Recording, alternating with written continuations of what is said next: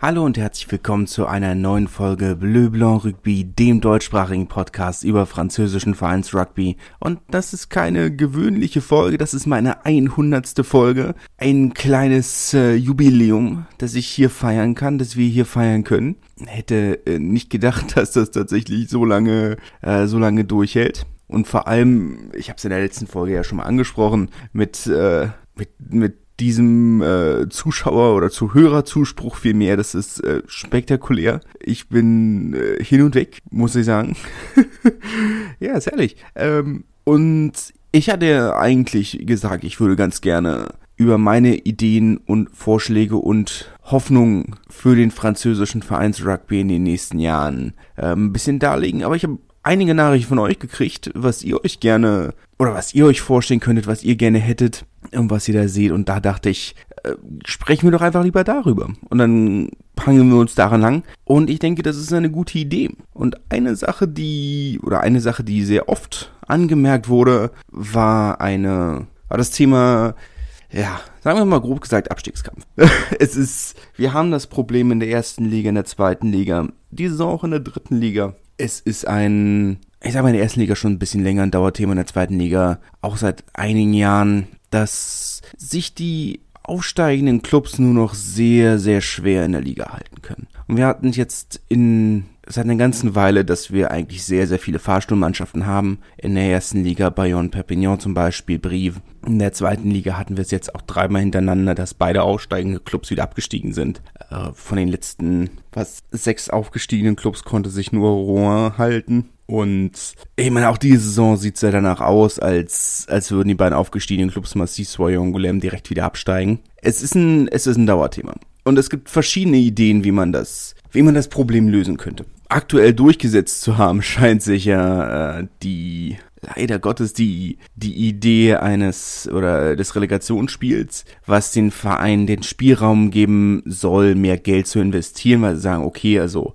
wir, wenn wir das Geld investieren, haben wir eine größere Chance, uns in der Liga zu halten. Und das lohnt sich dann. Und vor allem sagen, okay, also man kann auch anderen Spielern mal eine Chance geben und man, man muss nicht irgendwo auf Teufel komm raus jetzt hier äh, oder sagt, naja, Ne, also die Idee ist, wenn die Chance in der ersten Liga äh, zu bleiben größer ist, dann sind die Vereine auch eher bereit, Geld zu investieren. Und entsprechend wurde ja jetzt auch zur kommenden Saison ein Relegationsspiel zwischen der zweiten und dritten Liga eingeführt. Jetzt war es tatsächlich zwischen erster und Liga, erster und zweiter Liga so, dass von den, oh Gott, ich hätte es vielleicht vorher nachgucken sollen, aber von den vier, fünf Relegationsspielen, die es bis jetzt gab, äh, nur ein einziges Mal das Erstligateam gewonnen hat, nämlich in letzter Saison Perpignan. Aber wenn wir bedenken, dass es ja durchaus so ist, dass sich äh, der Abstand zwischen erster und zweiter Liga durchaus immer weiter vergrößert hat, dann liegt es natürlich auch nahe, davon auszugehen, dass in den kommenden Jahren ähm, auch der auch die Erstligamannschaft öfter das Relegationsspiel gewinnen wird. Jetzt ist es für mich so ein kleines bisschen das,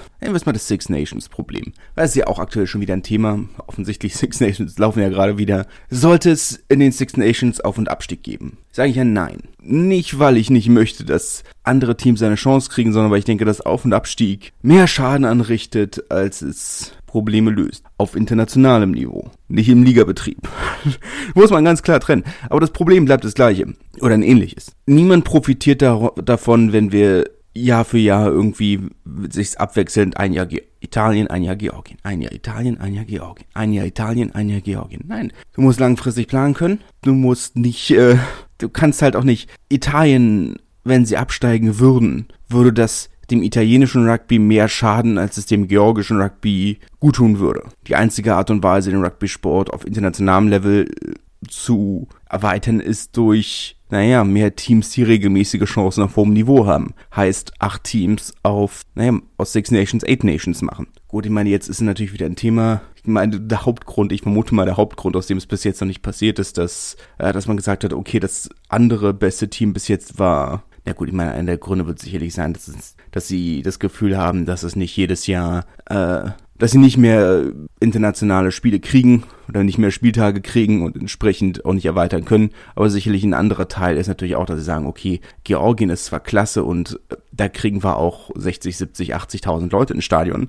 Klappt in Rumänien aber nicht und Rumänien war über lange Zeit die zweitbeste Mannschaft und da hat man dann eben doch nur 3.000, 4.000 Leute im Stadion, wenn überhaupt. Und äh, gut ist dann jetzt die Frage, ob man sagt, wenn Südafrika äh, da mitspielt, ob die dann stattdessen kommen, aber gut, da kommen wir schon wieder in ganz andere Themen. Aber ich sag mal, auf, auf Liganiveau hast du letzten Endes das gleich, ein ähnliches Problem. Du weißt im Vornherein ungefähr, du wusstest, die Saison im Abstiegskampf sind Brief Perpignan, gut, man hat erwartet noch Bayonne, aber du hast, hast zwei, drei Teams, wo du sagst, okay, das sind die klaren Abstiegsfavoriten. Es sei denn, irgendwas Dramatisches passiert. Einzige Art und Weise aus meiner Sicht, also vielleicht nochmal einen kleinen Schritt zurück zu den Six Nations, mein ein Grund, der ja auch ganz gerne angeführt wird, ist, dass man nicht die alljährlichen Rivalitätsspiele verpassen möchte. Wir brauchen jedes Jahr ein Calcutta Cup Spiel, was ich null verstehe, wenn ich ehrlich bin. Ich weiß nicht, also ich kann mir auch nicht vorstellen, dass es mir da alleine so geht, aber ich find's null interessant irgendwo jedes Jahr die gleichen Spiele zu sehen. Ich könnte mir nicht vorstellen, dass wenn ich Neuseeländer oder Australier wäre, es mich wirklich so interessieren würde, dreimal im Jahr dieses Spiel zu sehen, mindestens. Es sicherlich Rivalität ist eine schöne Sache und Bledisloe ist sicherlich auch eine, eine Institution, aber äh, ich weiß nicht. Es interessiert mich halt einfach nicht, dreimal im Jahr mindestens das gleiche Spiel zu sehen. Brauche ich nicht. Und das ist so eine Sache, die mich in der Liga auch so ein kleines bisschen stört, diese institutionalisierte Rivalität ich weiß nicht, wie es euch geht, aber ich finde tatsächlich dadurch, dass die, die Liga jetzt immer diesen Derby-Spieltag eingeführt haben, wo sie wirklich einen Rivalitätsspieltag haben, wo sie, mit dem sie Zuschauerrekorde brechen möchten und alles drum und dran. Ich finde, das nimmt viel.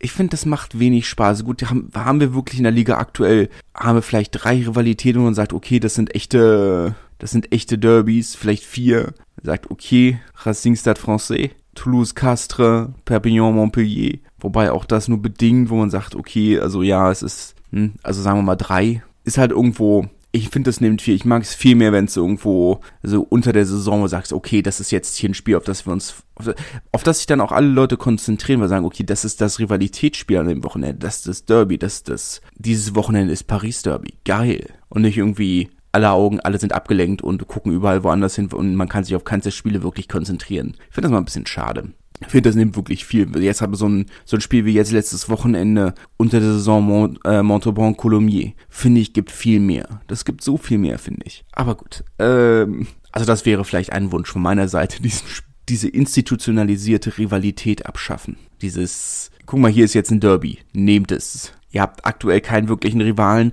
aber es ist Derby-Spieltag, deswegen müsst ihr dieses Spiel nehmen und das ist jetzt eure Rivalität. Habt ihr Pech gehabt, wenn ihr das nicht so seht. Ist dann immer so ein bisschen ich bin da kein Freund von. Ich denke immer, ist dann mal ein bisschen schöner, wenn man wirklich ähm, das unter der Saison sich das so ein bisschen, so ein bisschen, wenn sich das natürlich ergibt, das ist immer, hat dann irgendwie mehr. Aber naja, man kann nicht alles haben. Ja, aber letzten Endes, äh, das, wovon die Liga viel mehr profitieren würde, als jetzt irgendwie und ich verstehe das Problem. Oder? Letzten Endes ist es ähnlich wie in den Six Nations. Du hast nur eine begrenzte Anzahl von Spieltagen. Und ich stimme auch zu, dass ich sage, für mich die einzige Lösung, die ich aktuell sehe, weil wir sehen ja schon, die TV-Gelder werden schon 60%, 40% verteilt. Also es ist jetzt nicht mal so, dass irgendwie die, die erste Liga so viel mehr TV-Gelder kriegt als die zweite.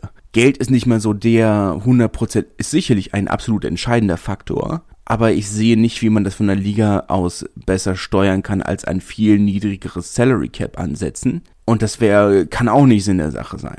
Eigentlich ist es ja trotzdem auch so, dass die meisten Vereine das Salary Cap von 10 Millionen Euro und da wird es ja auch nächste Saison bleiben, oder 10,7 Millionen, was es sind, das können eigentlich alle Erstligisten stemmen. Das ist nicht das Problem. Ist halt wirklich dann die Frage, was, was hat die, was hat die Liga für Möglichkeiten, hier jetzt für gleiche Chancen zu sorgen? Und dann sage ich, okay, das, was, was heißt du für gleiche Chancen? Gleiche Chancen wahrscheinlich ein bisschen schwieriger dafür zu sorgen, dass der Abstiegskampf spannender wird. Und dann sage ich, okay, indem du eben nicht nur zwei Teams im Abstiegskampf hast, die sich um den Relegationsplatz streiten, wie es aktuell ist und wie es in der zweiten Liga wahrscheinlich auch sein wird. Dann sagst du, okay, wir erweitern die Liga um zwei Teams und dann haben wir vier Teams, die sich um ein oder zwei Abstiegsplätze prügeln. Das finde ich dann schon, aber ja, klar, wo kriegst du die Spieltage her? Das ist so das Kernproblem, ne? Weil ich bin auch kein Freund von einer zweigleisigen Liga. Also das ist auch so eine Sache, wo ich sage, okay, also das ist ja ein Vorschlag, der dann oft kommt, was mich auf einem internationalen Niveau überhaupt nicht stört. Aber auf dem Liganiveau finde ich dann schwierig zu sagen, okay, wir machen zwei Achtergruppen und wie auch immer. Ich finde, das führt auf einer, in einem,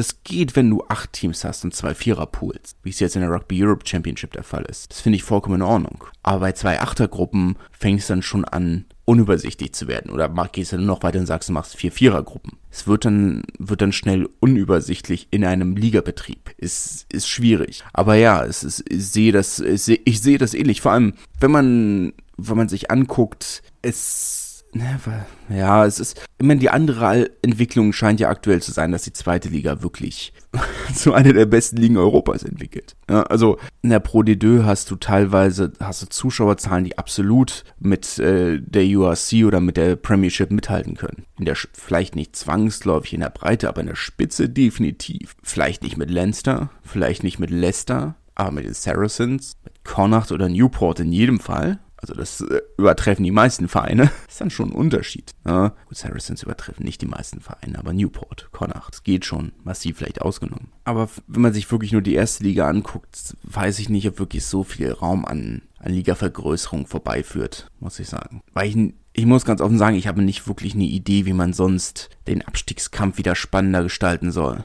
wie gesagt, es ist, wir haben, sind in einer Situation, wo Zweitligaspieler für die Nationalmannschaft nominiert werden. Thomas Laclaya von, von Oyonnax, der Prop zum Beispiel, war jetzt auch im November noch Teil der Six Nations. Also nicht nur im Sommer, wo viele Spieler gefehlt haben, sondern auch im November noch. Leo Colli auch. Gut, der ist jetzt in Montpellier. Aber auch als er noch, auch letzte Saison wurde er noch eingeladen. Das heißt, also auch auf Deutsch, das ist Zweitliganiveau, du kannst es nur noch bedingt viel weiter anziehen, bevor es bevor es zu viel für die Vereine wird. Ist halt wirklich, wirklich schwierig. Also das, was ich vielleicht noch sehen kann, ist, was heißt vielleicht, was ich in jedem Fall noch sehen kann, ist, dass du sagst, dass der Meister wieder direkt aufsteigt der zweiten Liga. Hat auch seine Probleme. Natürlich, zum einen nimmt es natürlich am Ende der Saison Spannung raus und man riskiert, dass vielleicht die Ergebnisse ein bisschen verfälscht werden. Aber wenn man es jetzt wie, die, wie letzte Saison hat, dass Monomasson die Liga so dominiert haben oder wann und die Saison davor, und jetzt die Saison Yonax. Eigentlich ist es schon schwer zu rechtfertigen, dass diese Teams nicht direkt aufsteigen. Und dass du dann sagst, okay, also,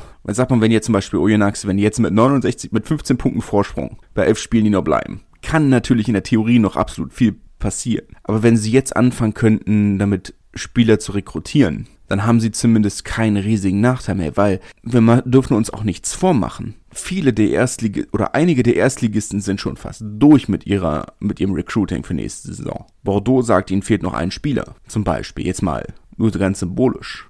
Einige der Erstligisten sind jetzt schon fertig mit ihren Verpflichtungen für die kommende Saison. Und wenn du jetzt noch wartest, bis, wenn du jetzt dann wirklich erst im, im Anfang Juni anfangen kannst, Spieler zu verpflichten, weil du weißt, dass du aufgestiegen bist, dann kriegst du auch nicht mehr den das Spielermaterial, das du brauchst. Bayern hatten letzten Endes jetzt Glück, würde ich bis zu einem gewissen Grad sagen, dass sie ohnehin schon einen nicht allzu schlechten Kader hatten, vielleicht auch wirklich nur durch Pech abgestiegen sind und dann den Kader mit Spielern verstärkt haben, die jetzt ein, zwei Saisons, eine Saison Impact haben, einen großen. Perpignan ist letzte Saison den Weg gegangen, dass sie gesagt haben, wir verpflichten unseren Erstligakader schon für die Zweitligasaison und halten den dann zusammen und sagen, okay, dann können wir direkt irgendwie starten. Aber es ist natürlich ein Riesenrisiko, wenn es nicht geklappt hätte. Dann würden wir über Perpignan reden, womöglich, wie wir über Albi geredet haben, oder andere Kandidaten, die dann auf den Aufstieg gewettet haben und äh, wenn bei Nicht-Klappen äh, vor dem finanziellen Ruin standen. Das ist schon schwierig. Und dann ist es schon so, ich sage, das, das hilft dann natürlich, wenn der Meister direkt aufsteigt. Und Platz zwei bis fünf oder was auch immer dann um, äh, um, um Relegationsplatz spielen oder wie auch immer. Also das hilft schon, schon eine ganze Menge. Eine Sache, über die vielleicht nicht oft genug geredet wurde und die ich auch tatsächlich eigentlich, habe ich eigentlich gar nicht bekommen. Pokalwettbewerb wurde gar nicht vorgeschlagen. Ähm, was ich sehr schade finde, weil ich die Challenge Yves du Manoir, Challenge Yves du Manoir, so jetzt haben wir's, ähm, den ehemaligen Pokalwettbewerb in Frankreich eigentlich immer ganz gerne mochte. Jetzt muss man natürlich auch sagen, muss man zwei Dinge sagen. Erstens, mein Verein ist Rekordpokalsieger, Narbonne sind Rekordpokalsieger, entsprechend sage ich, okay, ja, das ist natürlich nett. Wäre schön, wenn man das wieder hätte. Auf der anderen Seite ist, muss man auch, er muss auch zwei andere Dinge sagen. Also drei Dinge muss man sagen. Erstens, er hat am Pokalwettbewerbe in Frankreich nicht den gleichen Stellenwert wie in Deutschland. Jetzt kann man natürlich auch sagen, dass in Deutschland der DFB-Pokal einen ganz anderen Stellenwert hat als alle anderen Pokalwettbewerbe. Also ich, ich kann jetzt oder ich sag mal aus persönlicher Perspektive nur sagen, der Basketballpokal ist für mich komplett irrelevant, weil letzten Endes, wenn du nur die Erstligisten hast, die diesen Pokal ausspielen, dann sage ich, okay, das kannst du dir sparen, weil den Wettbewerb gibt's schon, er nennt sich Bundesliga, brauchst du nicht, gibt mir gar nichts, gucke ich eigentlich auch nicht. Und das, obwohl Alba in den letzten Jahren den ja, was jetzt zwei, dreimal in Folge gewonnen hat, gibt mir wenig, muss ich sagen ich weiß nicht, wie es. Der Handballpokal scheint ja dann doch noch ein bisschen eher angenommen zu werden. Äh, der Volleyballpokal erscheint mir jetzt auch nicht so relevant. Also vielleicht ist der DFB-Pokal da auch wirklich so ein bisschen der Ausreißer nach oben. Aber der hat ja schon relativ großen Stellenwert. Das ist auch ein Stellenwert, der absolut nicht vergleichbar ist mit dem Coupe de France im französischen Fußball. Den Coupe de la Ligue, den Ligapokal haben sie ja auch abgeschafft. Der hat ja niemanden mehr interessiert. Ähm, Im letzten Ligapokalspiel Spiel unter der Saison haben sie ja teilweise nicht mal mehr vierstellige Zuschauerzahlen gekriegt. Und da rede ich jetzt nicht von, Gott, wem kann ich denn jetzt zu nahe treten? Chamois-Niortais, sondern wir reden von den Girondins, die was tausend, nicht mal tausend Leute im Stadion hatten für ihr letztes Ligapokalspiel. Es hat einfach niemanden mehr interessiert. Und dann gab es noch die Ideen, wie machen wir das denn jetzt anders? Macht man irgendwie ein, ein einwöchiges Turnier draus oder ähm, aber das haben sie ja dann komplett gelassen. Und auch der Coupe de France hat sicherlich nicht, die, nicht den gleichen Stellenwert wie, ähm, wie der DFB-Pokal. Er hat keinen kleinen Stellenwert. Das ist jetzt nicht so, dass die Leute, dass die Vereine sagen, das interessiert uns gar nicht. Aber ich sag mal, ein Faktor ist sicherlich, dass man sich nicht dafür qualifizieren muss, sondern dass alle Teams mitmachen können. Und ähm, jetzt nicht nur die vom französischen Festland, sondern auch die Überseegebiete. Und dann hat man auf einmal äh, Teams von La Réunion, die, äh, die dann in Frankreich spielen und ähm, wie gesagt, es ist französisches, es zählt offiziell zum französischen Festland, von daher ist es auch, ergibt es Sinn, dass sie da mitspielen, aber es sind, es wird dann halt ein bisschen wild manchmal. aber ja, wenn man sich die letzten Jahre anguckt, also auch der, auch die, auch die Finalspiele waren jetzt dann immer noch nicht so, wo man sagt, okay, also das ist jetzt das, was was die Leute bewegt. Sicherlich ein Faktor, dass in den letzten Jahren natürlich PSG wie, wie in der Liga auch viel dominiert hat und man hat gesehen, die Finalspiele, wo PSG dabei war, waren die Zuschauerzahlen schon immer ein bisschen niedriger, ähm, als wenn sie nicht dabei waren. Also ausverkauft war das Stadion eigentlich fast nur wenn PSG nicht dabei war. Uns die letzten Jahre angucken. Also ausverkauft war es zu was 2009. Das letzte das letzte Mal wirklich ausverkauft war es 2009. Das Finale Guingamp gegen äh, Rennes. Und das ist ja natürlich auch nochmal zusätzlich ein Derby. Das äh, Guingamp ist ja natürlich ein, ist ja mehr oder weniger ein Vorort von Rennes auch wenn die das nicht gerne hören werden. Äh, von daher ist es natürlich nochmal ein bisschen mehr und jetzt Nantes gegen Nizza war im Stadion sehr gut besucht, also es war fast ausverkauft, aber ähm, die geringste Zuschauerzahl eines französischen Fußballpokalfinals seit 25 Jahren oder irgendwie sowas in der Richtung. Also das Interesse ist nicht so da. Und Problem B ist natürlich, dass du dafür auch wieder Spieltage freimachen musst. Aber ich sag mal, du hast jetzt drei nominell professionelle Ligen. Ich fände schon spannend. Nicht, dass ich glaube, dass wir ein Finale zwischen, ich weiß nicht, was fällt mir jetzt ein, ähm, Carqueren und im Finale ein Derby zwischen Carqueren und Toulon sehen. Unwahrscheinlich. Aber ich finde den Gedanken schon spannend. Und das ist eine Sache, die ich mir tatsächlich durchaus wünschen würde. Ich glaube, das, das, das hätte Potenzial. Ich glaube nicht, dass es passieren wird, allein weil es die Spieltage dafür nicht gibt. Und das ist dann ein bisschen schwierig. Aber kann ich mir durchaus vorstellen. Auf der anderen Seite kann ich mir durchaus vorstellen, wenn wir über Ligavergrößerung reden, dass die dritte Liga erweitert wird. Ist ja eigentlich kein Grund, warum es in der dritten Liga nicht 16 Teams geben sollte. Klar, die Fahrtkosten sind immer ein Faktor, aber wir reden auch von zwei Heimspielen mehr. Und für diese Vereine oder für die Vereine in der dritten Liga ist ja das schon ein riesiger Faktor. Eigentlich der Hauptfaktor sind die Ticketeinnahmen. Und dann denke ich auch da, das könnte den Abstiegskampf dann nochmal ein bisschen, bisschen spannender machen, den Verein ein bisschen mehr Chancen geben. Warum nicht? Kann ich mir schon gut vorstellen. Jetzt bleibt natürlich abzuwarten, wie es weitergeht nach der WM. Sollte Frankreich bei der WM gut abschneiden, wird das oder könnte das ein riesen Zuschauerboom für die Liga bedeuten. Und dann kann man, kann man nur hoffen, dass das ein oder andere leere Stadion vielleicht nächstes Jahr nicht ganz so leer ist. Auch wenn das natürlich ein bisschen unfair ist von der Größe her. Aber ich denke schon, dass sich nach der WM, wenn Frankreich, oder vorausgesetzt, dass Frankreich gut abschneidet, ähm, sich auch die Zuschauerzahlen positiv entwickeln werden. weil es absolut, es gibt absolut Potenzial dafür, dass, dass sich die Zuschauerzahlen positiv entwickeln. Nicht, dass ich glaube, dass wir in den nächsten Jahren ich sage mal, es gibt bedingt Potenzial für, für größere Zuschauerzahlen.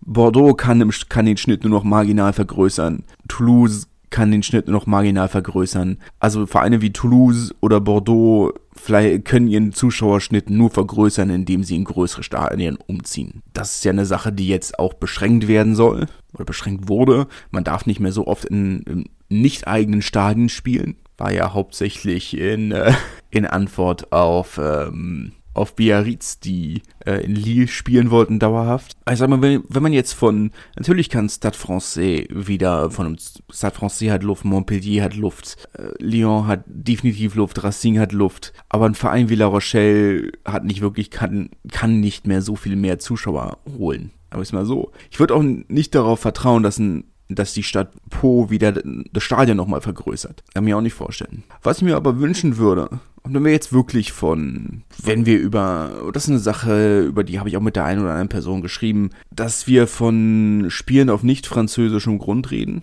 Also natürlich kann man die, äh, die Fanclubs von Perpignan haben in einem offenen Brief jetzt unter der Woche gestern war es, vorgestern, ist ja auch egal, ähm, Anfang Februar, man weiß ja nicht, wenn diese Folge gehört wird, ähm, naja, äh, davon geschrieben, dass sie sich auch wünschen würden, dass man wieder in, wieder in Barcelona spielt, oder zumindest in Südkatalonien. Was ich verstehen kann, früher hat man, hat man immer ein Spiel im Jahr in Katalonien oder sagen wir mal in Südkatalonien gespielt. Eigentlich immer in Barcelona im äh, Montjuic. Mein Katalanisch ist ein bisschen eingerostet, ich bitte um Entschuldigung, im Olympiastadion. Aber ich kann mir auch vorstellen, dass man vielleicht auch mal ein Spiel in Girona macht. Meine Montjuic wird wahrscheinlich ein bisschen, ein bisschen schwierig jetzt, zumindest in der nächsten Saison, wenn, wenn FC Barcelona da spielt, während, äh, während das eigene Stadion äh, umgebaut wird. Kann ich mir vorstellen, dass das ein bisschen schwierig wird. Gut. Bayern, die, äh, die jetzt dann im März in Donostia spielen, in San Sebastian. Und dann hast du natürlich die, die üblichen Verdächtigen mit äh, Toulon, die äh, nach Marseille umziehen und vielleicht nächste Saison Challenge Cup Spiel. Vorausgesetzt, die steigen wirklich auf. Oyonnax vielleicht nochmal in, äh, noch in Genf. Aber ich, was ich mir, was, also mehr im Gedanken an ne, NBA, N, NFL, MLB, Global Game oder London Game oder Paris, NBA Paris Game, was ja wirklich gut ankommt. Und jetzt muss man natürlich sagen, dass Rugby damit nur so mittelgute Erfahrungen gemacht haben. Die Premiership, die ein Spiel im Jahr in Philadelphia äh, gemacht hat, meistens, was war es, waren es nicht meistens die Saracens auch. Das hat ja immer nur so mittelgut funktioniert man natürlich sagen muss, okay, also wir sind natürlich an einem, an einem Punkt, wo mittlerweile mehrere französische Clubs ähm, Partnerschaften mit Major League Rugby Vereinen haben. Da wäre sicherlich Potenzial, Clermont zum Beispiel mit Nola Gold, ähm, Toulouse mit Utah Warriors, heißen die so? Mit Utah in jedem Fall. Ähm, einer war es noch. Ach nee, das ist ja nicht zustande gekommen. Eigentlich wollte, so ich es verstanden habe, äh, sollte Murat Bujelal noch ein, noch ein Club in Miami oder wollte Murat Bujelal einen Club in, in Miami. Das hat wohl nicht funktioniert. Aber ich fände schon spannend, wenn wir sagen, aber äh, sagen wir mal so, ich fange den Satz mal von vorne an oder das Thema. Wenn wir jetzt von den Spielen in, Kat in Südkatalonien, in im Baskenland, sagen wir meinetwegen auch Genf spielen. Da reden wir jetzt nicht von wirklich Spielen außerhalb der eigenen Komfortzone. Das sind ja Spiele, die ohnehin stattfinden würden. Ich würde mir wirklich wünschen, dass man, dass die Liga vielleicht ein Spiel pro Saison sagt, okay, wir spielen mal ein Spiel in Brüssel. Absolut sinnvolles Einzugsgebiet für die Top 14. Du hast die Sprachbarriere nicht oder nur in Teilen. Es gibt ohnehin schon eine Reihe belgischer Spieler in Frankreich. Warum sagt man nicht, okay, Brüssel? Warum spielt man nicht mal in Brüssel? Brüssel hat ein großes Stadion, das weitestgehend ungenutzt ist. Das ist kein, warum nicht? Ja, dass man ein Spiel pro Saison designiert und sagt, okay, das ist unser, unser Aushilfeprogramm. Wir gehen nach Brüssel. Weil letzten Endes, die, der Fakt bleibt ja, Frankreich hatte definitiv, oder die Top 14 hat Chancen und Probleme. Das Problem, Kernproblem, und das ist ja auch so einer der Gründe, weshalb ich gerne, weshalb ich diesen Podcast mal gestartet habe, ist, dass der französische Rugby nicht zugänglich ist für nicht französisches Publikum. Es ist nun mal so, dass 90 Prozent der Berichterstattung über die Top 14 Französisch ist. Und die Highlights sind auf Französisch und sind auf Französisch kom kommentiert. Die eine Rugby-Sendung, die man auf TV5 gucken kann, ist natürlich auf Französisch, weil es der französische Auslandssender ist. Es ist schwierig, wenn man kein Französisch spricht, ähm, die französischen Ligen zu verfolgen. Und das sind natürlich Probleme, die die Premiership und URC nicht wirklich haben. Jetzt kann man natürlich auch weiter über Henne und Ei reden. Natürlich liegt es Natürlich liegt es auch bis zu einem gewissen Grad daran, dass die Premiership und URC äh, erst über der Zone und jetzt über Modern Sports TV auch zugänglicher sind, aber sie sind halt auch zugänglicher, weil es die Leute mehr interessiert. Also ist natürlich die Frage, wie rum es jetzt ist, aber das ist natürlich auch ein, auch ein Faktor. Aber ein Riesenfaktor ist natürlich auch die Sprache und das wird man nicht ändern können, zwangsläufig. Von daher ergibt Belgien vielleicht zum Anfang Sinn, sagt, okay, das ist eine kann man machen. Ne? Und du sagst, du bist in Nizza, dann fahr die 20 Minuten weiter und bist in Italien. Dann, dann mach noch ein Spiel in Turin oder Genua oder Mailand oder was auch immer. Schweiz ergibt auch Sinn. Fang doch erstmal mit den Ländern an, wo man, wo die Sprachbarriere kleiner ist. Aber ja klar, mittelfristig würde ich, kann ich mir schon vorstellen, dass du sagst, okay, warum nicht Toulouse gegen Paris in sage ich mal jetzt mal ganz egoistisch Berlin. Weil die andere Sache ist natürlich auch, selbst wenn du dir, oder ich sag mal andersrum, du kannst dir natürlich, kannst natürlich sagen, wir übertragen unsere Spiele in die rugby-relevanten Länder. Aber wenn wir ehrlich sind, sind die rugby-relevanten Länder jetzt nicht unbedingt ein riesiger Markt. England interessiert sich weitestgehend nicht für Rugby. Schottland ist sicherlich, ist halb so groß wie Paris, hat, hat halb so wenig Einwohner wie Paris. Oder Großraum Paris. Selbst zusammen mit Wales und Irland hat man nur die gleiche Größe von Paris man hat nicht in der, man hat in der Rugby-relevanten Welt nicht unbedingt einen Markt. Japan wird schon übertragen. Das hat man damals äh, nach dem Wechsel von Matsushima äh, eingetütet, ähm, auch wenn das ein bisschen eingeschlafen ist. Aber die, da gibt es eine, ein gewisses Maß in Übertragung, okay. Aber ansonsten wirst du die Liga nur wachsen lassen können, indem du dir neue Märkte erschließt, die aktuell für den französischen Rugby noch nicht in Reichweite waren. Heißt Deutschland, heißt Teilen ist wahrscheinlich auch schwierig, aber heißt Niederlande, heißt Polen, heißt Tschechien, heißt USA, heißt vielleicht aber auch Algerien, Marokko, Tunesien. Da hat man wieder geringere Probleme mit einer Sprachbarriere, wobei ich natürlich sagen muss, dass es vielleicht ein bisschen ähm, schwieriger ist, in die, in Anführungszeichen, was heißt in Anführungszeichen, in, sagen, okay, äh, man, in Algerien ist ja immer noch ein bisschen heißes Pflaster, was, was das Thema angeht, also vielleicht nicht nach Algerien, aber why? Ich meine, man hat ja einige Spieler, gibt ja doch in Frankreich einige Spieler, die, die diese Wurzeln haben. Äh, Sofian Guitoun zum Beispiel als prominentes Beispiel, der auch sich absolut bereit erklärt hat, für Algerien zu spielen. Sollte sich eine Lücke im Spielplan ergeben. Mit der, Ein der Einschränkung muss man ja immer dazu sagen. Aber letzten Endes, es bleibt aber, du wirst den Sport oder du wirst die Liga nicht wachsen, du kannst nur ein gewisses Maß an innerländischem Wachstum erreichen. Du wirst niemals alle vom Fußball wegkriegen. Und selbst wenn hast du ein gewisses, du hast immer ein gewisses Limit. Und du hast in Frankreich nun mal eine sehr breite Sportlandschaft. Fußball ist populär neben Rugby, Handball, Basketball. Du hast, NFL macht auch ihre Fortschritte, auch wenn nicht so ganz in dem Ausmaß wie andere Sportarten. Aber allein schon, wenn du die, wenn du, wenn du wirklich diese Sportarten nimmst. Montpellier zum Beispiel ist Handball. Montpellier ist ein ganz schwieriges Pflaster. Du hast, für letzten Endes, du hast in Montpellier keinen Verein, dem es wirklich gut geht. Du hast in Montpellier, der MHR hat keine riesigen Zuschauerzahlen. Der MHSC, immerhin französischer Meister mal gewesen, vor zehn Jahren. Selbst gegen PSG habe ich jetzt die Bilder gesehen, das Stadion war nicht mal halb voll. Nicht mal halb voll. Und das ist voller als sonst. Jetzt ist natürlich ein großes Stadion, okay, meine Time, aber trotzdem. Du hast vier, fünf prominente Vereine mit, ähm, mit dem Handballverein noch dazu, mit äh, dem Volleyballverein der Frauen, mit äh, Basketballverein der Frauen hast du nun mal große Konkurrenz in der, in der Stadt. Und das wird sich niemals ganz abschaffen lassen, selbst falls Rugby der prominenteste Sport wird. Was unwahrscheinlich ist, weil man muss natürlich auch sagen, dass die großen Rugbyvereine größer sind als die meisten Fußballligisten, aber natürlich nicht ansatzweise an die großen Fußballvereine rankommen. Also es ist, ist nun mal so, an PSG, OM, OL wird an wird niemand in Frankreich, wird kein Rugbyverein in Frankreich an Popularitätswerten rankommen. Daher ist es nicht unbedingt so verkehrt, Spiele auch außerhalb von Frankreich zu verlegen. Ja, ich kann mir absolut vorstellen, muss ja nicht, weißt du, muss ja nicht Berlin sein. Aber warum nicht Freiburg? Da bist du schon fast in Frankreich. Stuttgart, meine Teil, Karlsruhe. Kann mir vorstellen, Karlsruhe hat ein neues Stadion. Wollen sie sicherlich auch vermarkten.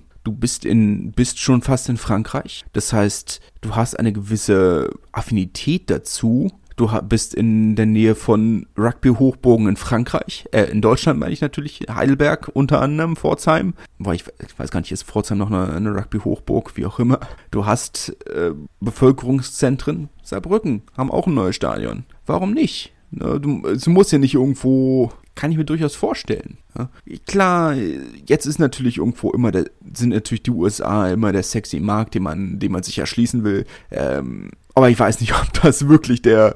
Äh, es ist vielleicht immer so sehr verlockend, aber warum Madrid kann ich mir auch vorstellen. Kann auch mal nach Madrid gehen. Aber so ein bisschen außerhalb der bisher beschrittenen Pfade fände ich schon, schon spannend meine, jetzt ist natürlich auch so, wenn du, wenn sie, wenn man anguckt, wie es immer lief, wenn die Vereine versucht haben, innerhalb von Frankreich sich an neue Zielgruppen zu erschließen, es hat nicht immer so gut funktioniert. Äh, ich sag mal, die offensichtlichen Beispiele sind dann natürlich immer die Pariser Vereine. Racing haben mittlerweile, wo haben sie gespielt? In Le Mans, in Lille, in Lens, in Le Havre. Es hat alles immer nur so mittelgut funktioniert. Ich kann mir aber absolut vorstellen, dass sich Racing als historischer Verein, der sie sind, absolut eine Fanbase in Deutschland aufbauen kann, absolut eine Fanbase in Tschechien aufbauen kann. Warum nicht? Das wäre eine Sache, die ich mir wirklich wünschen würde. Aber das ist auch eine Sache, die wünsche ich mir von, vom Champions Cup letzten Endes. Das ist für mich auch ein Riesenthema. Aber darüber haben wir schon oft geredet, dass ich mir wünschen würde, dass sich weniger Vereine für die europäischen Wettbewerbe qualifizieren. Aber das wäre eine Sache, die ich mir wirklich wünschen würde, dass man wirklich aggressiv versucht, in die nicht traditionellen Märkte zu gehen. Jetzt kann man natürlich sagen, okay, muss realistisch bleiben. Rugby wird niemals die Nummer, der Nummer 1 Sport in der Welt. Ja, vielleicht nicht. Aber das heißt nicht, dass man sich, dass man sich nicht darum bemühen sollte, dass der Sport wächst. Meine, sind wir mal ehrlich, wir sind an einem Punkt angekommen, wo man relativ klar sagen kann, es wird nicht passieren, weil sich der Weltverband oder europäische Verband dafür einsetzt. Wenn es kommt, dann aus wirtschaftlichem Interesse der Vereine so traurig es ist. Ich hätte es gerne andersrum, aber da müssen wir halt auch irgendwo realistisch bleiben. Daher wäre das vielleicht mein, mein großer Wunsch, ein, vielleicht in den nächsten fünf Jahren mal ein Duell Castre-Bordeaux. Ein Spiel, das vielleicht sonst ein bisschen untergehen würde, na, vielleicht nicht Castres. Aber hm, wen könnte man denn nehmen? Montpellier-Bordeaux. Nehmen wir Montpellier-Bordeaux. Ein Spiel, das in, das in Frankreich selbst nur mittelgute Zuschauerzahlen hätte, innerhalb der nächsten fünf Jahre im Berliner Olympiastadion zu sehen. Und es tut mir leid für alle anderen da draußen. Ich weiß, ich hatte Karlsruhe gesagt, aber ich, ich muss auch mal egoistisch sein. Also, das wäre natürlich, wäre natürlich äh, schön. Ja? Vielleicht findet man auch einen Kompromiss. Hannover oder so. Ich weiß nicht. Das ja schlecht für alle. Vielleicht ist das der Kompromiss. Hannover schlecht für alle. Das könnte auch das Stadtslogan sein. Es tut mir leid, Hannover. Lieber Hannoveraner, es tut mir wirklich leid. ähm, ich weiß nicht. Meine Erfahrungen mit Hannover waren immer nur so Mittel. Schöne Stadt. Aber irgendwo die Strecke dahin von Berlin aus ist immer sehr anstrengend. Ähm, oh Gott, jetzt mache ich mir hier wieder Freunde. Ähm, aber auf der anderen Seite muss man mal gucken. Man muss auch mal gucken, an welche Stadien man rankommt da muss man ja auch realistisch sein und ich sag mal, ich glaube, du kannst realistischer ins Olympiastadion einziehen als vielleicht in, um bei dem Beispiel zu bleiben, BB Bank Wildpark. Jetzt mache ich auch noch Werbung, Gott, auch noch für die BB Bank. Ist auch noch meine Bank, ein bisschen schade. Wie dem auch sei. Gott. Naja. Aber ja, ich glaube, im Olympiastadion kommst du ja relativ gut. Es ist, ein, es ist ein teures Stadion. Also das muss man ja schon in Ferne sagen. Also äh, ich kann mich, äh, die offiziellen Zahlen sind ja, es kommen, hört man mal ein bisschen schwierig, aber als Viktoria Berlin damals in die dritte Fußballliga aufgestiegen ist, hieß es was davon, dass sie für jedes Heimspiel 1,2 Millionen Euro bezahlen sollten. Aber ja, ein Sportpark wird auch komplett renoviert. Also vielleicht ist das auch eine Option. Vielleicht auch besser, weil ich 75.000 Leute ist vielleicht auch ein bisschen ambitioniert. Vielleicht für ein Rugby-Spiel in Deutschland. vielleicht ein bisschen. Aber ich kann es mir schon vorstellen. Es ist ja, es geht ja dann, ich meine, Berlin hat natürlich auch den Vorteil, dann kommen, hast du vielleicht noch die Rugby-Gemeinde aus Polen, die rüberkommt. Vielleicht aus Tschechien, das ist nicht so weit. Gleiche kannst du natürlich auch über viele andere Standorte sagen, mit anderen, mit anderen Ländern. Aber das ist jetzt das, was mir einfällt. um Berlin zu rechtfertigen. Gut, ich habe den Punkt erreicht, wo ich anfange zu schwafeln. Es war mir in jedem Fall 100 Folgen eine, eine Riesenfreude. Ich weiß nicht, ob diese Folge wirklich einen riesigen Mehrwert bietet, aber falls ihr sie durchgehört habt, freut es mich natürlich sehr und es freut mich äh, oder würde mich umso mehr freuen, wenn ihr die nächsten 100 Folgen mit mir zusammen auch noch durchsteht. Und äh, dann schauen wir weiter. Bis dahin in jedem Fall wünsche ich eine wunderbare Zeit. Wir hören uns zur nächsten, in Anführungszeichen, regulären Folge. Und bis dahin, tschüss. Schatz, ich bin neu verliebt. Was? Da drüben. Das ist er. Aber das ist ein Auto. Ja, eben. Mit ihm habe ich alles richtig gemacht. Wunschauto einfach kaufen, verkaufen oder leasen. Bei Autoscout24. Alles richtig gemacht. Wie baut man eine harmonische Beziehung zu seinem Hund auf? Puh, gar nicht so leicht. Und deshalb frage ich nach, wie es anderen Hundeeltern gelingt, beziehungsweise wie die daran arbeiten. Bei Iswas Dog reden wir dann drüber. Alle 14 Tage neu mit mir, Malte Asmus und unserer Expertin für eine harmonische Mensch-Hund-Beziehung, Melanie Lippisch. Iswas Dog mit Malte Asmus. Überall, wo es Podcasts gibt.